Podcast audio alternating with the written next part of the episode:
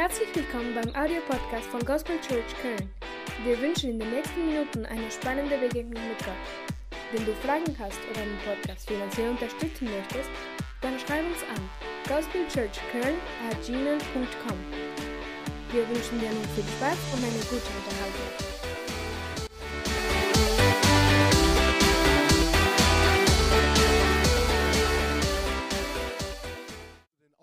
den. Seid ihr wirklich auferstanden mit Jesus? Können wir den Herrn Freude schreien und Applaus geben, wenn wir auferstanden sind? Wir gehören zu den Auferstandenen. Was für eine mächtige Botschaft. Halleluja. Sag noch mal zu deinem Nachbarn, du gehörst zu den Auferstandenen. Halleluja. Selbst der Tod kann dir nichts antun, weil du auferstanden bist. Amen. So, seid herzlich gegrüßt in der Gegenwart Gottes. Vater, ich danke dir für deine Gegenwart, die schon da ist. Danke für dein Wort, Herr, das gesprochen wird. Und danke, Heiliger Geist, weil du einfach die Herzen bewegst, die Herzen berührst. Und so, dass du heute zu jedem Einzelnen sprichst und dass Jesus ganz groß verherrlicht wird. In Jesu Namen. Amen. So, ich möchte mit euch heute über ein ganz spezifisches Thema sprechen. Ich hatte das letzte Mal, als ich hier gepredigt hatte, über einen Psalm gepredigt, den Psalm 103. Und ich hoffe, dass du deine Bibel dabei hast, ähm, das Wort Gottes dabei hast, dass du selber auch lesen kannst, was das Wort Gottes selber über sich sagt. ähm, Psalm 103. Ähm, heute wird es um einen Vers gehen, worauf ich die ganze Predigt baue. Nur ein Stück Wiederholung möchte ich kurz sagen, ganz kurz zusammenfassend. Ich habe letztes Mal über den Psalm 103 gesprochen und David hat uns eine sehr wichtige Lektion gegeben. Und die wichtige Lektion, die wir von David bekommen hatten, ist es, Wächter über sich selbst zu sein. Okay? Wir sind sehr oft Wächter über unseren Nächsten, sind sehr oft Wächter über die Probleme, über die Schwierigkeiten eines Nächsten, aber David Spieß, äh, dreht den Spieß um und sagt, ihr müsst Wächter über euch selbst sein. Zu achten, wie dein innerer Zustand sich befindet oder wie er reagiert. Und da sagt er, meine Seele lobet den Herrn. Und Seele kann es nicht nur, steht nicht nur für den Menschen, aber auch für die Emotionen. Und er sagt in dem Sinn, meine Emotionen beugen sich, um den Herrn zu loben. Amen.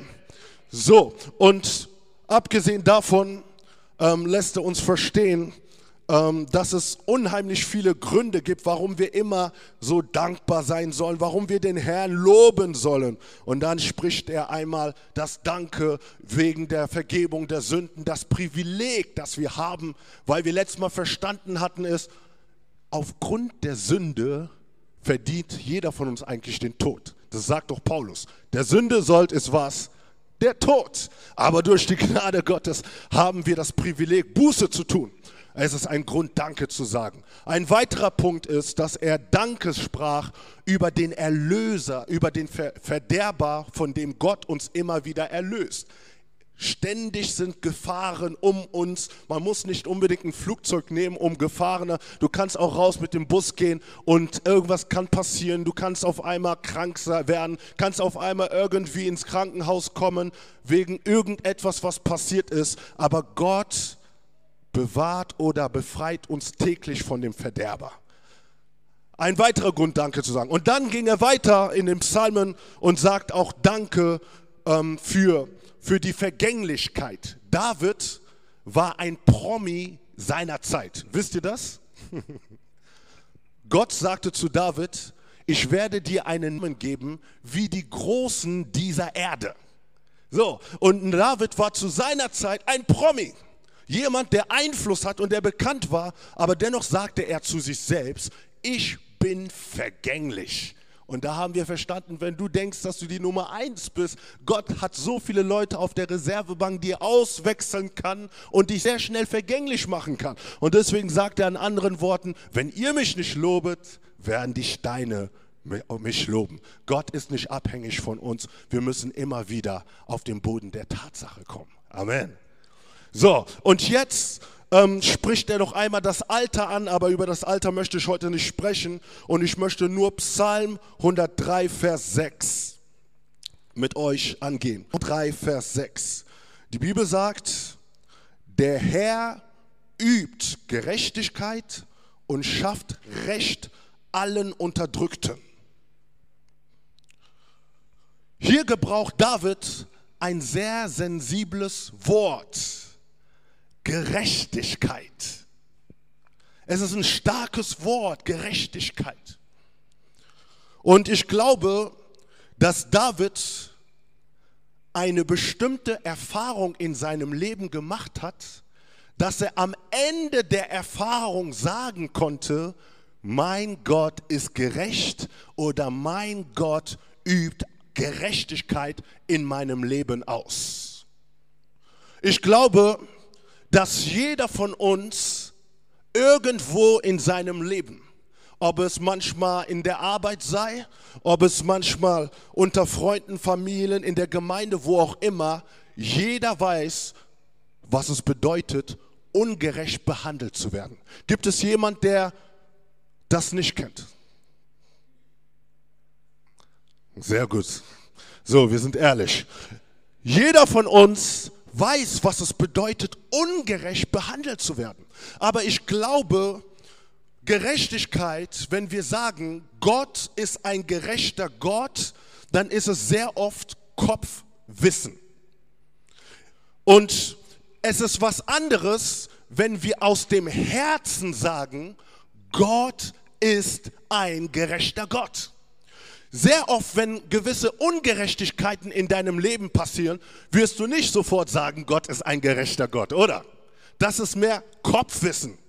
Aber wenn du am Ende einer Sache, einer Situation, von einem Erlebnis kommst, wo du wirklich ungerecht behandelt worden bist, sagst du, Gott ist ein gerechter Gott, dann ist es nicht mal vom Kopf, aber es ist eine Offenbarung. Du hast es erlebt. Du hast es erlebt, wie Gott sich als gerechter Gott in deinem Leben manifestiert hat.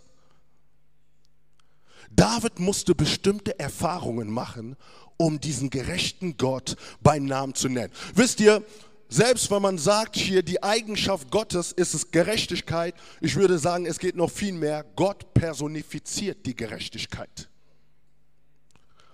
Gott personifiziert die Gerechtigkeit. Und was bedeutet das Wort Gerechtigkeit? Wenn man das vom Ursprungswort anschaut, bedeutet Gerechtigkeit, das Falsche wieder, wieder, wieder richtig zu stellen oder es bedeutet die Unordnung wieder in göttliche Ordnung zu wiederherzustellen. So, ich glaube, eines der Dinge, die wir nie einem Kind beibringen müssen, was es bedeutet, gerecht zu sein. Oder jedes Kind hat ein gewisses Gerechtigkeitssinn. Man braucht nicht viel darüber zu lernen, aber man merkt eigentlich, dass Kinder, ohne dass man sie belehrt, wissen, was Gerechtigkeit ist und was Ungerechtigkeit ist, oder? Wenn, ein, ein ganz einfaches Beispiel. Es sind zwei Kinder zusammen. Der Ältere hat zwei Hamburgers. Und der Kleinere bekommt nur ein Hamburger. Was macht denn der Kleine? Der Kleine ist da und fängt vielleicht an zu schreien. Ich möchte auch zwei Hamburger haben. Ich möchte genauso zwei Hamburger haben wie er. Und er fängt an so lange zu schreien, zu klagen, bis entweder die Mutter ihm das nicht gibt oder die Mutter gibt es ihm. Und wenn dieses Kind was in der Theorie gedacht hat, dass er zwei Hamburger aufessen kann und wenn die Praxis dann kommt, fängt das Kind vielleicht nur ein Hamburger an zu essen, aber irgendwann merkt das Kind, dass ihr Magen noch nicht dazu geschaffen ist, zwei Hamburger zu essen. Und nach dieser Erkenntnis, was macht denn dieses Kind? fängt an mit dem Hamburger vielleicht zu spielen, nimmt Sesambrot auseinander, die Tomaten und, und, und Salat. Und, und, und derjenige, der Beobachter, der Erwachsene, der das sieht und sagt, was machst du gerade mit diesem Hamburger? Das dient zum Essen. Aber das Problem des Kindes ist, dass es in ihrem Kopf zumindest gedacht hat, ich kann zwei Hamburger aufessen. Aber die Praxis und die Realität zeigt, dein Magen ist für diese Zeit nur für einen bestimmt. Was ich euch damit sagen möchte, es gibt Dinge, die wir ungerecht empfinden, aber Gerechtigkeit hat sehr oft mit einem Timing zu tun. So, Gerechtigkeit hat sehr oft mit einer gewissen Zeit zu tun, wo wir Menschen sehr Schwierigkeiten haben, abzuwarten, bis diese Gerechtigkeit kommt. Manches, was wir ungerecht nennen, ist nur eine Frage der Zeit. Ich möchte euch noch ein Beispiel geben. Es gibt auch ein paar ungerechte Dinge, die ich in letzter Zeit so gesehen habe und mir ein paar Fragen gestellt habe. Und natürlich möchte man in dem Sinn wenn Ungerechtigkeit ist, jeder möchte es, dass es im schnellsten Tempo, dass Gerechtigkeit kommt. Und ich habe über ein paar Sachen nachgedacht. Und dann hat mir Gott eine geistliche Perspektive gegeben. Und in dieser geistlichen Perspektive, wisst ihr, ich war so, ich habe mir über ein paar Sachen Gedanken gemacht, aber Gott in der Offenbarung zeigt mir geistlich, was er gerade mit mir tut. Und als ich die geistliche Perspektive sah, sah ich, als wäre ich in einem Zimmer und da war ein Stuhl und es war so ein bisschen wie so, keine Ahnung, in einer Schule, aber es war nicht so direkt, dass so viele Leute da waren. Ich war als einziger da und ich hatte einen Privatlehrer. So, und dieser Privatlehrer, ich weiß, dass es Gott war, er gab mir wie so eine Klausur. Und ihr wisst, wenn man so eine Klausur sich anschaut und wenn man gut vorbereitet ist und wie auch immer, hey, man ist da und, und man lächelt bei den, bei den ersten Fragen und man fühlt so eine Sicherheit und man schreibt. Und wenn du nicht gut gelernt hast, dann stellst du dir viele Fragen, denkst dir, wow, Erste Frage, zweite Frage, dritte Frage. Und vielleicht schaust du nach links, nach rechts, dann siehst du die anderen, die gerade am Schreiben sind mit vollem Elan und dann denkst du, was habe ich falsch gemacht? In diesem Augenblick, wo ich diese Klausur bekam, war ich da und habe mir gedacht, wow, was ist das denn für eine Frage? Und dann wechselte Gott die Perspektive. Und als Gott die Perspektive veränderte, sah ich auf einmal, dass er mir so eine Hilfestellung gegeben hat. Und als er mir diese Hilfestellung gegeben hatte, war auf einmal mein inneres Wesen auf einmal voller Ermutigung und ich wusste, ah, okay, jetzt weiß ich, wie ich diesen Test schreiben oder bestehen kann. Es gibt zwei Dinge, die Hiob und auch der Psalmist sagt. Die Bibel sagt in Hiob 36, 22, denkt daran, dass Gott in seiner Macht große Dinge tut. Welcher Lehrer kann sich mit ihm vergleichen?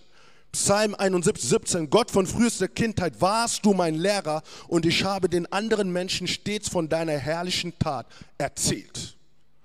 Gott ist unser Lehrer. Und auf der irdischen Ebene stand es für mich so, als wären gewisse Dinge als ungerecht, aber geistlich gesehen hat mir Gott gezeigt, ich möchte dich gerade durch einen Test führen. Und wenn wir manchmal nicht die geistliche Perspektive haben, erkennen und verstehen wir manchmal nicht die irdische Perspektive und man beschwert sich und man will, dass gewisse Dinge sich einfach so ändern. Aber geistlich gesehen hat Gott einen Plan und sagt dir, hey mein Sohn, meine Tochter, ich bin da und ich möchte, dass du jetzt diese Klausur bestehst.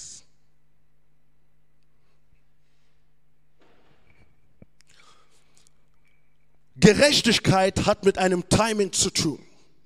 Und wir merken, dass dieses Kind der Gerechtigkeit nicht nur bei dem Kind bleibt, aber auch in dem Erwachsenen ist. Amen. So, ich lade euch ein, 2. Mose zu lesen. Eine Geschichte, die ich, eine Geschichte über die Person von Moses, von der wir ein paar Prinzipien lernen wollen, der auch in, einem, in einer Phase oder in einer gewissen Schule der Gerechtigkeit wandeln sollte. Ich glaube, die meisten kennen die Geschichte 2. Mose Kapitel 2, 11 bis 15. Es geschah aber zu der Zeit, als Moses erwachsen geworden war. Da ging er hinaus zu seinen Brüdern und sah ihre Lasten. Und er sah, dass ein Ägypter einen Hebräer schlug, einer seiner Brüder. Da schaute er sich nach allen Seiten um und als er sah, dass kein Mensch anwesend war, erschlug er den Ägypter und verscharrte ihn im Sand. Am zweiten Tag ging er hinaus und siehe, zwei hebräische Männer stritten miteinander und er sprach zu dem Schuldigen, warum schlägst du deinen Nächsten? Er aber sprach, wer hat dich zum Obersten und Richter über uns gesetzt? Willst du mich auch töten, wie du den Ägypter getötet hast? Da fürchtete sich Mose und sprach, wahrlich, die Sache ist bekannt geworden. Und es kam vor dem Pharao und er trachtete danach, Mose umzubringen. Aber Mose floh vor dem Pharao und hielt sich im Land Median auf und er setzte sich an einem Brunnen. So, wir wollen heute von drei verschiedenen Geschichten etwas lernen. Hier geht es um Moses. Moses war zu dieser Zeit jemand, von dem die Bibel sagt, dass er in der Weisheit der Ägypter gelehrt worden war. Es war ein Intellektueller seiner Zeit. Er lebte in der größten Nation seiner Zeit, was damals Ägypten gewesen war. Und die Bibel lässt verstehen, trotz seines Status geschah etwas in seinem Herzen. Die Bibel sagt in Hebräer Kapitel 11, 24 bis 26, als er groß wurde, wurde er nicht mehr, wollte er nicht mehr der Sohn der Tochter des Pharao heißen, sondern er wollte mit dem Volk Gottes Bedrängnis erleiden, anstatt den vergänglichen Genuss der Sünde zu haben. Das bedeutete, er hatte einen gewissen Lebensstil, den er als Normalität sah. Aber irgendwo dieser normale Lebensstil gab ihm nicht den Frieden oder befriedigte nicht sein Herz. Er verstand, dass er für so viel mehr vielleicht berufen ist als den Alltag, den er tat. Wir sind nicht berufen, einen ganz normalen Lebensstil zu leben. Und das ist ganz genau das, was Moses feststellte. Er stellte irgendwo fest in seinem Herzen, das, was ich tue, ist normal, aber irgendwie verspüre ich, dass da ein Drang ist, dass ich etwas, dass etwas anderes auf mich wartet. Und das ist das, was man Berufung nennt. Berufung führt dich dazu, dass du nicht, dich nicht zufrieden gibst mit deinem normalen Lebensstatus, sondern dass du irgendwo verstehst und erkennst, Gott hat mich für irgendetwas Größeres bestimmt und solange ich diese Sache nicht tue, habe ich keinen Frieden in meinem Herzen. Das ist das, was mit Moses passierte. Moses hatte die Berufung als ein Prophet und er hatte die Berufung, 600.000 Menschen zu leiten. Was für eine Gemeinde. 600.000, das war seine Berufung. Aber er verstand in diesem Moment noch nicht die Dinge, wie er sie zu verstehen hatte. Und was passiert mit Moses? Moses, als er erwachsen wurde, als er irgendwo diesen Drang hatte, ging Moses hinaus. Und als er rausging, gab es etwas, was seinen Augen nicht gefallen hatte. Und das war das Bild der Unterdrückung. Er sah, dass sein Volk unterdrückt worden ist. Er sah, dass sein Volk malträtiert worden ist. Sie lebten wie Sklaven. Und es packte sein Herz und er konnte nicht mehr einfach so zusehen. Moses sah die Ungerechtigkeit, die seinem Volk angetan worden ist. Aber wisst ihr, die Bibel sagt hier einfach nur, Moses wurde nur erwachsen. Okay?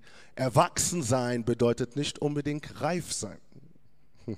Dass du Mann bist, bedeutet nicht unbedingt, dass du ein reifer Mann bist. Dass du Frau bist, bedeutet nicht unbedingt, dass du eine reife Frau bist.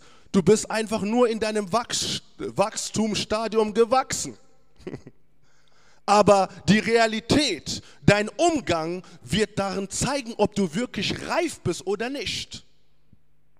Deswegen ist Reife nicht unbedingt immer mit dem Alter, hat nicht immer mit dem Alter zu tun. Es hat immer mit der Entscheidung, mit dem Lebensstil zu tun, das jemand führt oder auslebt. Und Moses hat eine große Berufung in seinem Leben und er nimmt etwas wahr. Das, was Moses wahrgenommen hat, stimmt. Er sieht ein Unrecht, er sieht, dass etwas Falsches passiert. Aber in seiner Unreife ist Moses da, er spürt es in seinem Herzen. Wisst ihr, wenn Ungerechtigkeit passiert, dann spürt man das direkt im Herzen, oder?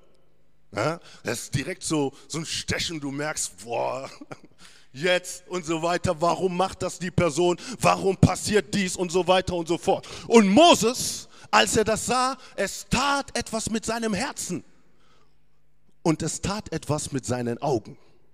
Und was sagte er sich? Ich kann nicht einfach so bleiben. Und was hat er? Er ging hin, sah einen Israeliten und den Ägypter, die, die vielleicht am Streiten gewesen war. Und der, und, und der sieht vielleicht in dieser Zeit keine dritte oder vierte Person, ist da und er schlug den Ägypter und er tötete ihn, den Ägypter. Die Intention und die Wahrnehmung war richtig, aber die Handlung war falsch wenn wir in Ungerechtigkeit, wenn wir ungerechte Situationen anfangen möchten zu verändern, tut es etwas in unserem Herzen, aber man muss sehr aufpassen, wie man handelt. Und das ist das, was Moses getan hatte. Er handelte in dem Sinn falsch. Wieso? Weil er unreif gewesen war. Und als er, nachdem er ihn umgebracht hatte, lässt die Bibel verstehen, dass er die Person, die er umgebracht hatte, dann vergraben hatte. Jetzt in der Hoffnung, dass keine Person diesen toten, diese tote Person sehen würde. Und eines der Dinge, die wichtig ist, es ist sehr wichtig, dass wir nicht unsere Fehler begraben. Es ist wichtig, dass wir nicht die Dinge, die wir schlecht tun, wo wir, wo wir, wo wir Dinge tun, die sich nicht gehören, dass wir sie begraben und tun, als wären sie nicht da. Und was hat denn Moses getan? Nachdem er ihn begraben hatte, ging er weiter und wollte einen nächsten Fall klären. Und er dachte sich, ich kann einfach mal so weitergehen. Und was passiert, als er die zwei Israeliten gesehen hatte, die auch irgendwo gestritten hatte und die Intention war gut von Moses. Und er sagte, was seid ihr gerade am tun? Er sprach die Person an, die, die, die schuldig gewesen war. Und dann bekam er einen netten Satz. Moses, wer hat dich denn als Oberster und Richter über uns gesetzt. Wer bist du denn eigentlich? Was willst du eigentlich sagen? Wir kennen dich doch gar nicht. Aber wer hat dich berufen? Und ich glaube, diese Worte haben Moses irgendwo vielleicht auch verletzt, auch wenn die Bibel darauf nicht eingeht. Es geht tief ins Herz. Und jetzt passiert etwas. Und was wird gesagt?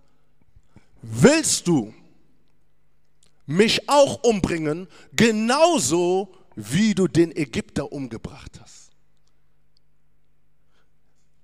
Moses ist eigentlich weitergegangen und hat gedacht, sein Fehler bleibt irgendwo hinten begraben. Keiner wird es sehen.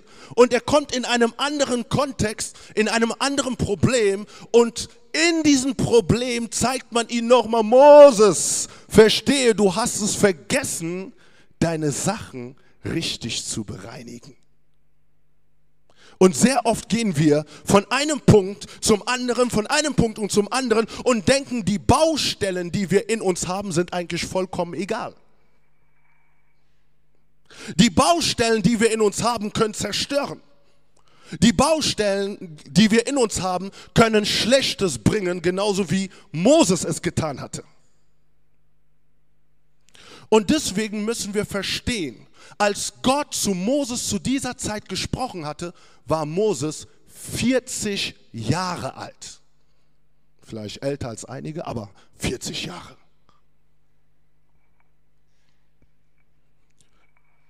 Es ist wichtig, dass du deine Baustellen bearbeiten lässt. Jeder hat sie, jeder kennt sie. Und glaub mir, diese Baustellen sind Prozesse, sind Prozesse. Und es sind nicht Dinge, die sich einfach so von heute auf morgen ändern. Wisst ihr, wenn wir die Baustellen, die wir in uns haben, nicht wirklich richtig angehen, werden diese Baustellen in einem anderen Fall, in einer anderen Situation rauskommen und die Person wird nicht mehr das Gute sehen, aber nur das Schlechte, was in dir nicht, sage ich mal, bereinigt worden ist. Weil die Baustellen kommen meistens zu einem Moment raus, wo du es dir gar nicht mal denkst. Wenn du Zorn versteckst, Zorn kann dich irgendwann mal so überraschen und die Leute werden sich denken, was ist denn mit dieser Person los? Und irgendwann mal gehst du woanders hin, alles läuft gut, was du tust und machst, aber auf einmal kommt wieder die Baustelle. Und scheinbar macht das alles kaputt. Moses wollte einen gewissen Einfluss haben, aber den hat er nicht bekommen, weil es gewisse Dinge gibt, die er regeln musste. Und noch ein Punkt. Was ist die Lehre? Was ist die Lektion von Moses in dieser Geschichte? Gott hat seinen Plan der Gerechtigkeit mit dem Volk Israel.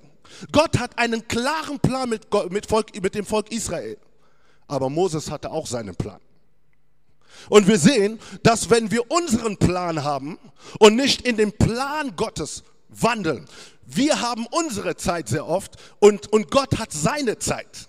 Und Gott hatte ganz genau das vor, was Moses eigentlich im Herzen verstanden hatte. Aber es war noch nicht der Moment. Und wenn es nicht der Moment ist, fängt man an, seine eigene Gerechtigkeit durchzukämpfen, zu erzwingen. Es muss so sein. Ich will, dass es so ist und so weiter und so fort. Und man fängt an, Dinge zu zerstören, die man eigentlich nicht zerstören sollte.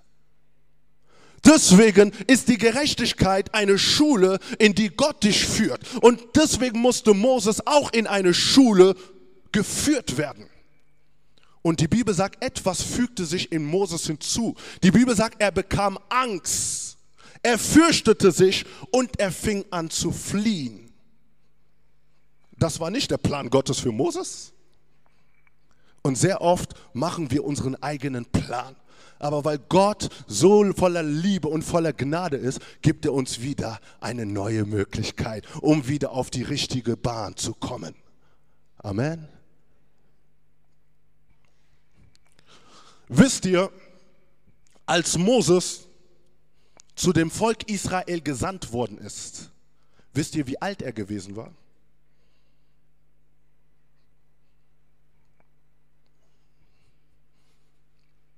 Die Bibel sagt in 2. Mose Kapitel 7, als Moses, als Gott ihn offenbarte, Gott sah, dass Moses viele Dinge nicht verstanden hatte.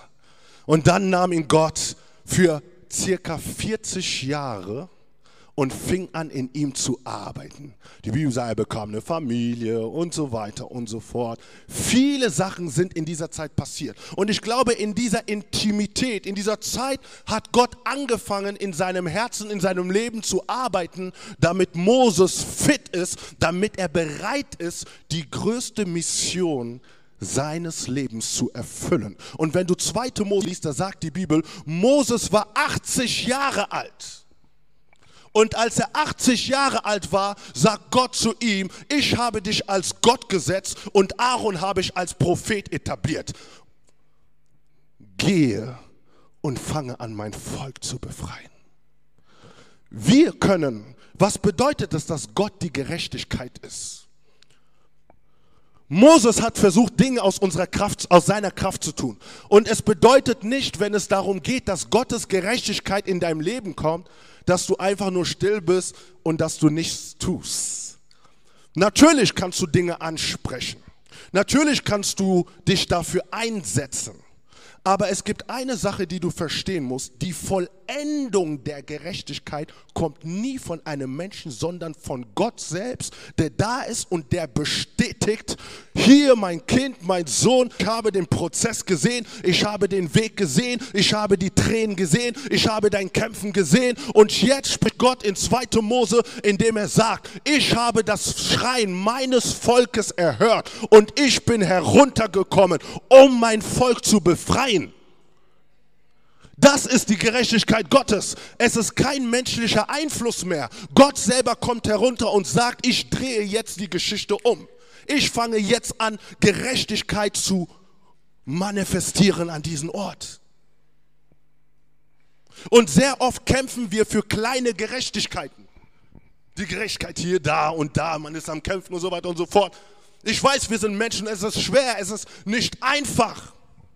Aber wenn Gott seine Gerechtigkeit bringt, wer kann darüber diskutieren?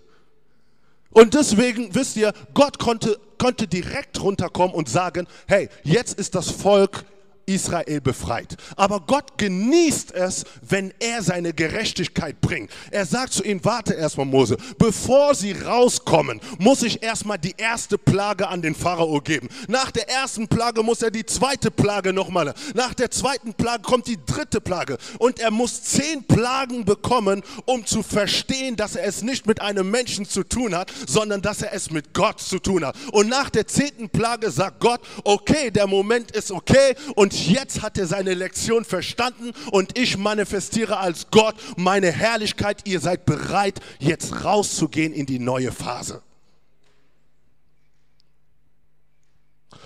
Wenn Gott Gerechtigkeit schenkt, kann selbst der Pharao nicht diskutieren. Gottes Gerechtigkeit. Ich möchte euch in einem anderen Text hineinführen. Lukas 9, Vers 51 bis 56.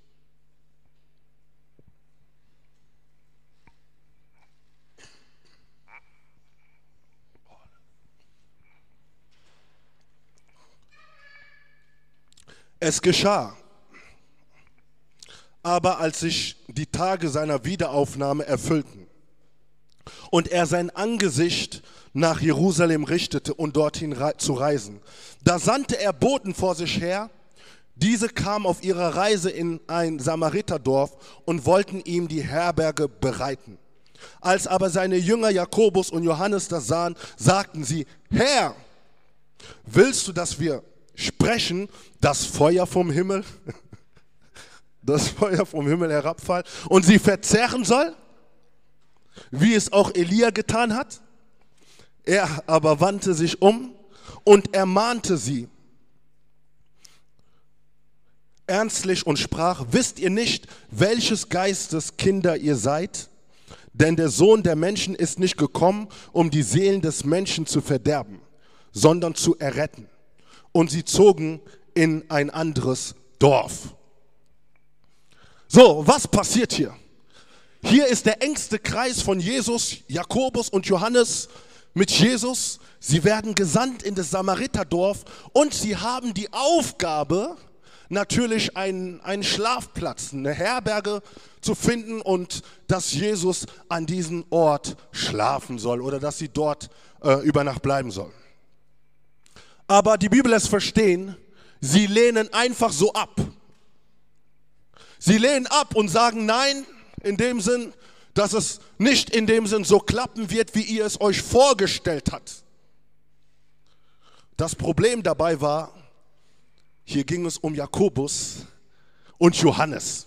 Und diese zwei Personen wurden von Jesus Donnersöhne genannt. Okay? Und ich glaube, dass immer wieder an verschiedenen Plätzen dieser Donner von diesen Menschen irgendwo gehört wurde. Dass die Menschen gespürt haben, okay, hier ist wieder, hier sind wieder die Donnersöhne oder die Donnerbrüder, die da sind und wieder laut werden. Und was ist passiert? Und ich denke, Jesus hat vielleicht ganz bewusst vielleicht diese zwei gesendet, weil er wusste, er kannte ihren Charakter. Und vielleicht, Jesus war auch nicht bestimmt überrascht, dass er nicht, äh, dass er, dass er nicht durch die, dass er dort keinen Schlafplatz bekam. Jesus war nicht überrascht, er wusste das. Aber was diese zwei nicht verstanden hatten, ist, dass Gott so viele Wege gebraucht, um uns vielleicht ein bisschen zu testen. Und was passiert? Als Jakobus und Johannes diese Ablehnung bekamen und diese Ablehnung etwas wieder in ihrem Herzen gemacht hatte, wie die lehnen Jesus ab. Das kann doch nicht wahr sein. Die geben uns hier keinen Platz und so weiter und so fort. Und sie schauen Jesus an und sagen, Herr, wenn du willst, werden wir jetzt Feuer über sie herabwerfen. Und sie werden hier zerstört werden. Und das Gute daran ist, sie gebrauchen einen biblischen Kontext. Und sie sagen, genauso wie Elia das getan hatte, werden wir das auch jetzt mit Feuer tun. Was denkt ihr, was dort passiert wäre, wenn Jesus nicht da wäre? Sie haben ein Gefühl der Ungerechtigkeit in ihrem Herzen. Sie spüren, dass das, was gerade passiert ist, falsch ist. Und sie gebrauchen die Bibel, um zu sagen, schau, genauso wie Elia getan hat, werden wir es jetzt auch tun. Prüfe deine biblische Auslegung, wenn du Ungerechtigkeit in deinem Herzen verspürst. Und Jesus ist da. Und es ist interessant, wie Jesus hier reagiert. Jesus sagte sich wieder, oh Jakobus und Johannes. Und die Bibel sagt, er wandte sich um und er ermahnte sie ernsthaftlich. Und was er ihnen sagt, er ermahnte sie ernsthaftlich und sagt, wisst ihr nicht, welches Geistes ihr seid? Und ich finde die Aussage von Jesus sehr interessant. Sie haben das Wort Gottes gebraucht, aber das, was Jesus getan hat, ist, dass er den Geist geprüft hat. Er prüfte ihren Geist, er prüfte die Intention und er sah, in dem Sinne natürlich ging es hier nur um Rache. Wir können das Wort Gottes gebrauchen, aber es ist wichtig, immer wieder den Geist hinter dem zu prüfen von dem, was wir hören, von dem, was gesprochen wird. Es, es, es kann bei jedem passieren. Es ist bei Petrus passiert und bei dem sagte er, Satan, gehe hinter uns. Die Gedanken und Gänge und die Worte klangen sehr nett, aber im wahrsten Sinne hatte es nichts mit dem Plan Gottes zu tun. Es hatte nichts mit dem Willen Gottes zu tun. Wir müssen immer wieder die Geister prüfen. Und wenn wir nicht die Geister prüfen, können wir auch eingenommen werden und unnötig Feuer vom Himmel rufen, um Leute zu zerstören. Und hier sagt Jesus noch was. Jesus sagt hier, hört zu, denn der Sohn des Menschen ist nicht gekommen, um die Seelen der Menschen zu verderben, sondern zu erretten. Sie waren da und sahen die ganze Zeit nur diese Ungerechtigkeit, aber Jesus sah die Vision des Vaters. Er sah der Grund, warum er hier auf Erden ist. Und es ist eines der Hilfsmittel, die dir helfen können, über Ungerechtigkeit zu schauen, weil das Herz schreit, dein Fleisch schreit und möchte direkt es verändern. Aber wenn du in dem Sinn auf Jesus schaust, auf Jesus schaust und schaust auf das, wozu er dich bestimmt hat, wozu er dich kreiert hat, gibt es dir die Kraft, über diese Phase zu gehen. Jesus gibt ihnen wieder den richtigen Blickwinkel. Hört zu, wozu wir gekommen sind. Wir sind nicht gekommen, uns hier mit diesen Samaritern zu streiten. Es ist viel zu tief unten. Aber lasst uns den Blickwinkel auf, äh, höher tun, um zu sehen, warum ich gekommen bin. Ich bin gekommen, um Menschen zu erretten. Und sehe, das ist die erste oder es ist eines der Ungerechtigkeiten, die Jesus erlebt hat. Und ich möchte dich in einem anderen Text hineinführen ist der dritte Text, in dem wir noch einmal die Ungerechtigkeit im Leben von Jesus uns anschauen können. Und wir werden sehen, wie viele noch sagen, ich bin, ich werde ungerecht behandelt. Wenn wir uns Matthäus Kapitel 26, 47 bis 56 anschauen.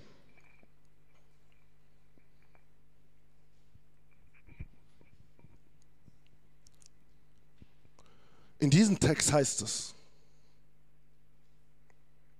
und während er noch redete, siehe, da kam Judas, eines der zwölf, mit ihm, eine große Schar mit Schwerten und Stöcken von den obersten Priestern und Ältesten des Volkes, der ihn aber verriet hatte, ihnen einen Zeichen gegeben und gesagt, der, den ich küssen werde, der ist, den er greift. Und sogleich trat er zu Jesus und sprach, sei gegrüßt, Rabbi, und küsste ihn. Jesus aber sprach zu ihm, Freund, wozu bist du hier? Da traten sie hinzu, legten Hand an Jesus und nahmen ihn fest. Und siehe, einer von denen, die bei Jesus waren, streckte die Hand aus und zog sein Schwert, schlug den Knecht des Hohenpriesters, hieb ihn ein Ohr ab. Da sprach Jesus zu ihm, stecke dein Schwert an seinen Platz. Denn alle, die zum Schwert greifen, werden durch das Schwert umkommen. Oder meinst du nicht, ich könnte nicht jetzt meinen Vater bitten und er würde mir mehr als zwölf Legionen Engel schicken? Wir würden dann aber die Schrift, wie würden dann aber die Schriften erfüllt, dass es so kommen musste? Amen. So, lasst uns noch einmal bitte die Geschichte aus der Perspektive von Jesus anzuschauen. So, die Ungerechtigkeit haben wir gerade gesehen, als er durch den Samariterdorf gehen wollte, wie ungerecht Jesus behandelt worden ist. Jetzt kommt eine nächste Phase. Was geschieht?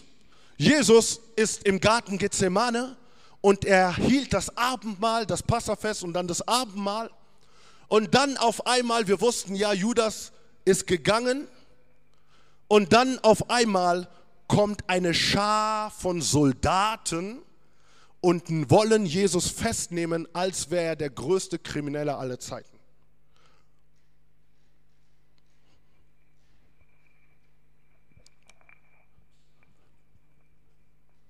Jesus war jeden Tag unter dem Volk.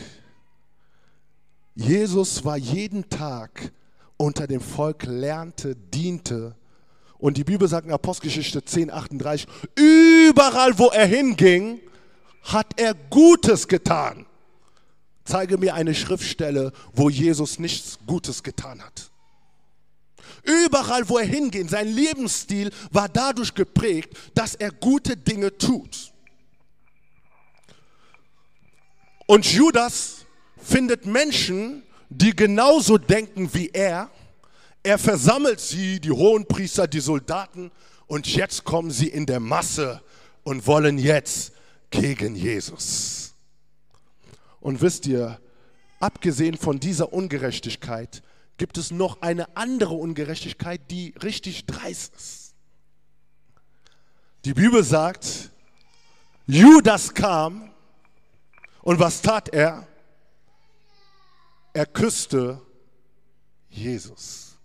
Was tat er? Er tat einen Bruderkuss an Jesus.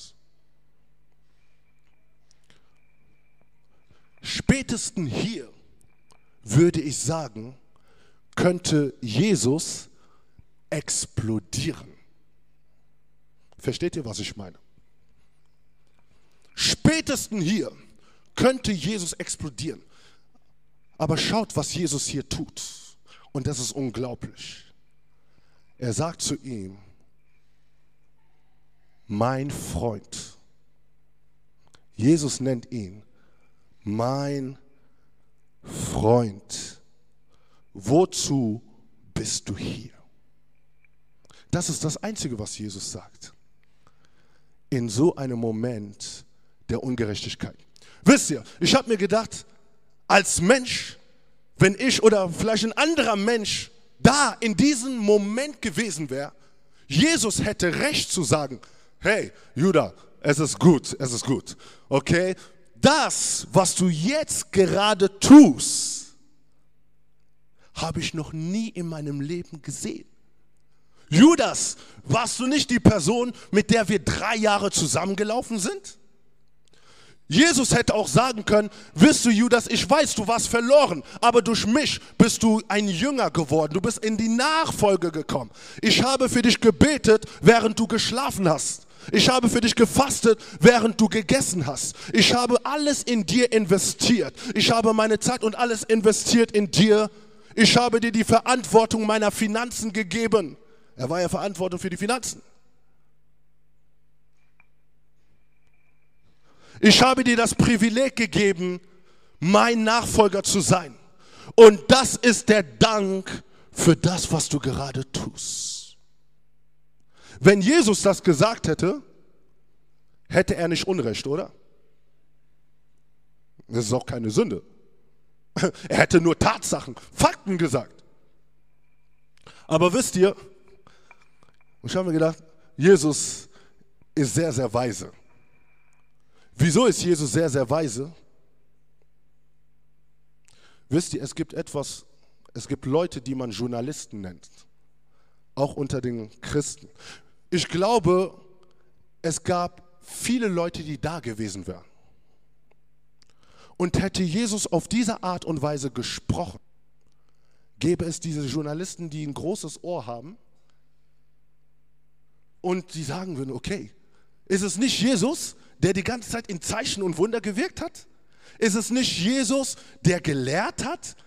Über das Reich Gottes? Ist es nicht Jesus, der uns, der, der, der, der, der Messias und so weiter gewesen ist? Wir, wir dachten, er wäre irgendein, aber er nennt sich, er, er ist der Messias und so weiter und so fort. Und jetzt ist er hier und redet auf diese Art und Weise mit seinen eigenen Leuten. Und sie würden rausgehen und sie würden die News geben, wie Menschen halt sind. Wisst ihr, an dem Tag, boah, ich habe es gesehen, Judas spricht zu, äh, Jesus spricht zu Judas und schau mal, wie er gesprochen hat. Ich dachte, er hätte selbst Selbstbeherrschung. Ich dachte, er wäre dies und jeniges. Und die Leute lieben solche Geschichten. Und das sind diese Journalisten, die es sehr gut weitererzählen können und, und, und, und den Leuten wirklich so einen Geschmack darüber geben, wie die Sachen passieren. Und sagt, ah, Jesus, über Jesus, dass Jesus so gehandelt hat, boah, hätte ich auch nicht gedacht. Dann geht es wie so eine Kettenreaktion und jeder wird erzählen und so weiter und so fort.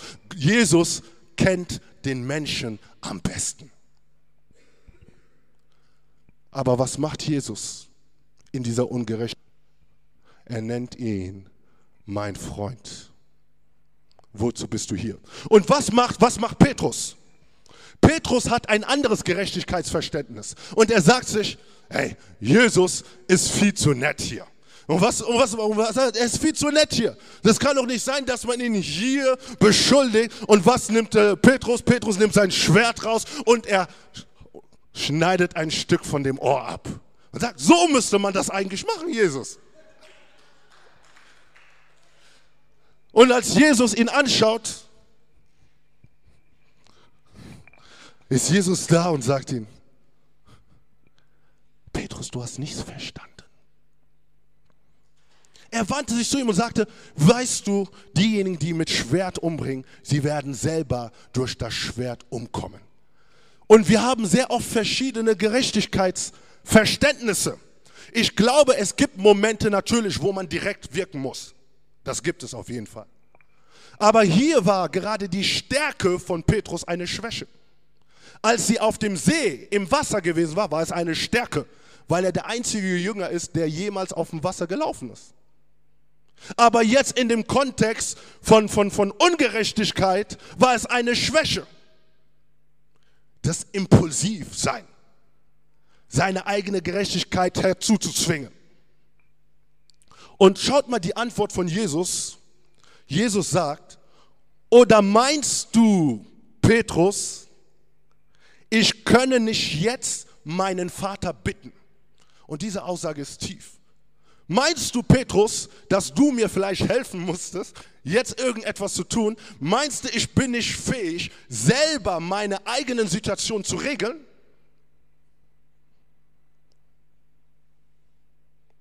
Jesus konnte in diesem Augenblick Schachmatt machen und sie werden direkt weg. Einen kurzen Prozess nennt man das, oder? Jesus war fähig, einen kurzen Prozess in diesem Augenblick zu machen. Aber schaut, er sagt noch etwas. Er sagt,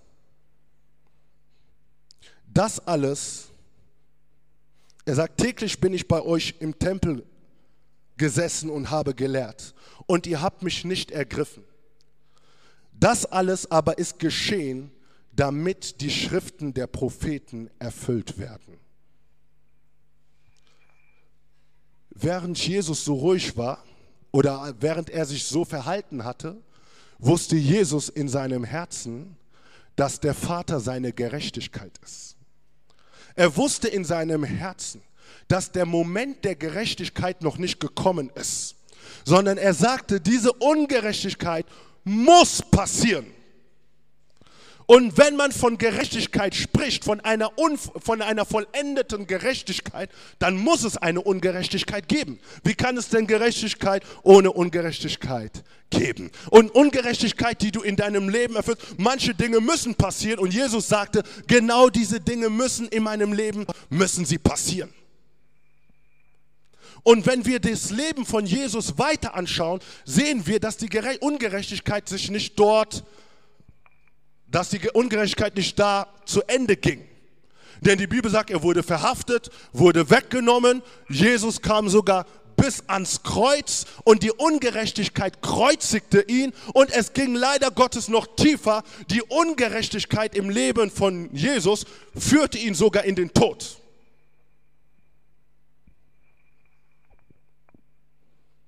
Aber mache bitte keinen Spaß mit der Gerechtigkeit Gottes das, was der Tod nicht wusste, dass die Gerechtigkeit Gottes noch nicht gesprochen hatte. Und während die Ungerechtigkeit versucht hat, Jesus im Tod zu behalten, sagte die Gerechtigkeit, ich gebe dir diesen ersten Tag. Die Ungerechtigkeit dachte, dass sie hier gewonnen hatte und dass sie hier triumphiert hatte. Und es kam sogar zu einem zweiten Tag. Die Ungerechtigkeit schien zu triumphieren und man schien, als wäre sie Sieger. Und die Gerechtigkeit sagt, okay, es ist gut, aber ich gebe dir noch einen letzten Tag, wirklich, das ist der letzte Tag. Und als der dritte Tag gekommen ist, musste die Ungerechtigkeit sich beugen und die Gerechtigkeit Gottes führte Jesus aus dem Tod heraus. Denn selbst der Tod kann die Gerechtigkeit Gottes nicht aufhalten. Die Gerechtigkeit Gottes führte ihn aus dem Tod aus. Und glaubt mir, die Perspektive der Menschen hatte sich geändert. Die Soldaten, die da waren und die ihm gekreuzigt, die ihm geschlagen hatte. Wisst ihr, die Bibel sagt, als Christus aufgestanden, auferstanden war, flüchtete der Soldat. Er rannte weg, weil er das nicht, weil, weil, weil, er, weil er voller Panik gewesen war. Er sah Jesus, der gerechtfertigt war. Er sah die Engel. Und diese Soldaten sind weggerannt. Und man sagt sehr oft, die Frauen waren die ersten Prediger. Aber lass mich dir sagen, die Soldaten waren die ersten ersten Prediger. Die sind weggegangen und haben gesagt, Jesus ist auferstanden. Und als die, als die, die, die religiösen Führer davon gehört hatten, sagten sie, nee, sagt es nicht, dass er auferstanden ist. Sagt bitte nicht, dass er auferstanden ist, sondern verdreht es und sagt ihnen, die Jünger sind gekommen und haben ihn raus aus dem Grab genommen. Das war das, was sie gesagt haben. Aber wenn die Gerechtigkeit Gottes anfängt, sich zu manifestieren, kann man sie nicht stoppen. Aus diesem Grund musste irgendein Saulus, der, der eigentlich in seinem ganzen Plan und und Denken die Christen verfolgen musste. Wegen dieser Gerechtigkeit. Lass die Bibel verstehen in 1. Korinther 15, dass mehr als 500 Leute von Jesus gesehen haben, den Gerechtfertigten, der auferstanden ist. Derjenige konnte nicht verborgen bleiben. Gerechtigkeit kann niemals verborgen bleiben, wenn es Menschen gibt, die es versuchen zu stoppen. Aber die Gerechtigkeit Gottes wird kommen und wird es brechen und wird es bekannter machen, wird es laut machen und alle werden sehen, das ist Gott, der gerade wirkt. Und lass mich dir sagen, die Gerechtigkeit ist, geht zieht sich auch sehr lang. Wisst ihr, es ist nicht nur so ein kleiner Augenblick. Die Ungerechtigkeit war auch sehr lange. Wisst ihr, und wenn Gott Gerechtigkeit schenkt, dann ist es nicht nur so ein Punkt, Punkt, da ist auf einmal die Gerechtigkeit, sondern Gott wird weiter ihn verherrlichen. Die Bibel sagt in Apostelgeschichte 1, die Bibel sagt, als Jesus in den Himmel gegangen ist, sahen ihn die Jünger und sie sagten zu ihm, und sie waren da und erstaunt und schauten nach oben und die Engel sagten, wisst ihr, so wie er gekommen, wie er gegangen ist, wird er wieder kommen. Und jetzt genießt dieses Bild der Gerechtigkeit, das Johannes auf der Insel Patmos über Jesus gesehen hatte.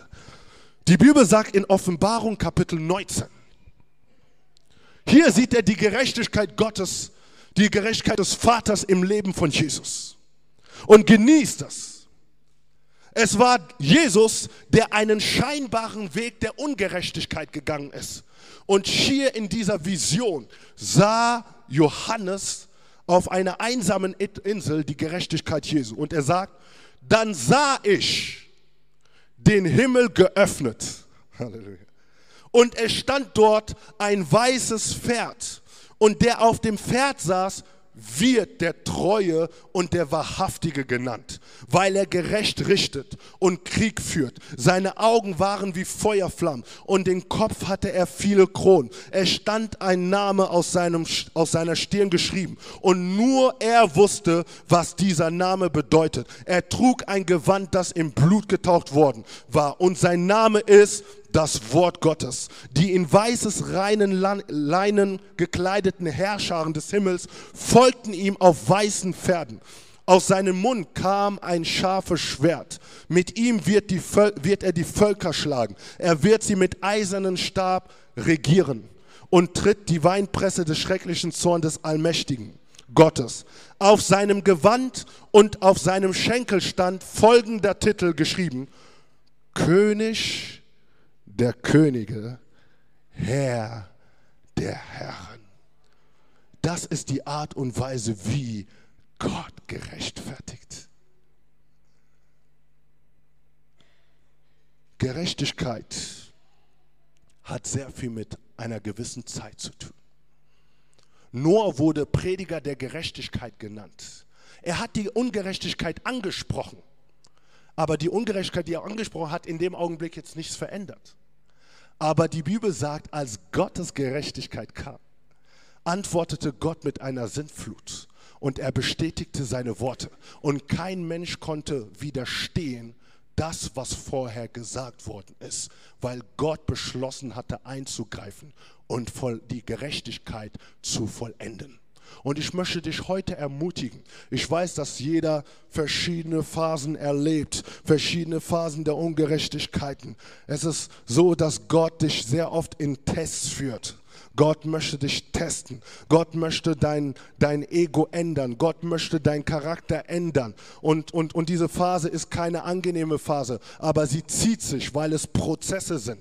Und wenn du in diesen Prozesse anfängst, diese Prozesse zu gehen, wird Gott sagen, jetzt ist der Augenblick, wo ich handeln werde und kein Mensch kann irgendwas dagegen sagen weil ich mich zu dir gestellt habe, weil meine Zeit gekommen ist. Gerechtigkeit ist letztlich die Vollendung, der Akt Gottes in deinem Leben, damit sie sichtbar wird und damit kein Mensch sich dagegen stellen kann. Halleluja. Ich bitte euch jetzt aufzustehen.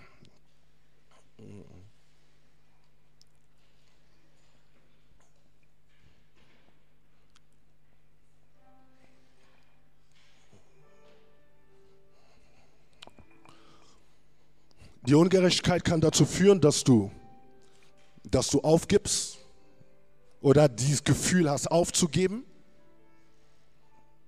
weil du das Gefühl hast, dass du nicht gesehen wirst,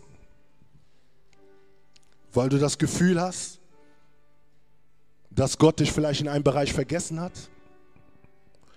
Und du dir denkst, warum, warum zieht es sich so lange? Und ich möchte, dass du jetzt einfach beten kannst. Dass du jetzt beten kannst. Dass du betest. Dass du diese Schule der Gerechtigkeit mit Gott wandeln möchtest. Gott braucht dein Okay, um diesen Weg zu gehen. Diesen scheinbaren, ungerechten Weg, wo Gott seine Gerechtigkeit zeigen wird. Da ist so viel Liebe. So viel Liebe vom Vater für dich. So viel Liebe vom Vater. Und ich möchte, dass du jetzt anfängst für dich zu beten. Vergesse, wer neben dir ist. Schau nicht nach links, nicht nach rechts, aber bete für dein Herz. Wir hoffen, dass dir die Predigt weitergeholfen hat. Wenn du Fragen hast, kannst du gerne uns unter gospelchurchköln at gmail.com eine Mail schreiben oder auf unserer Website www.gospelchurch.köln vorbeischauen.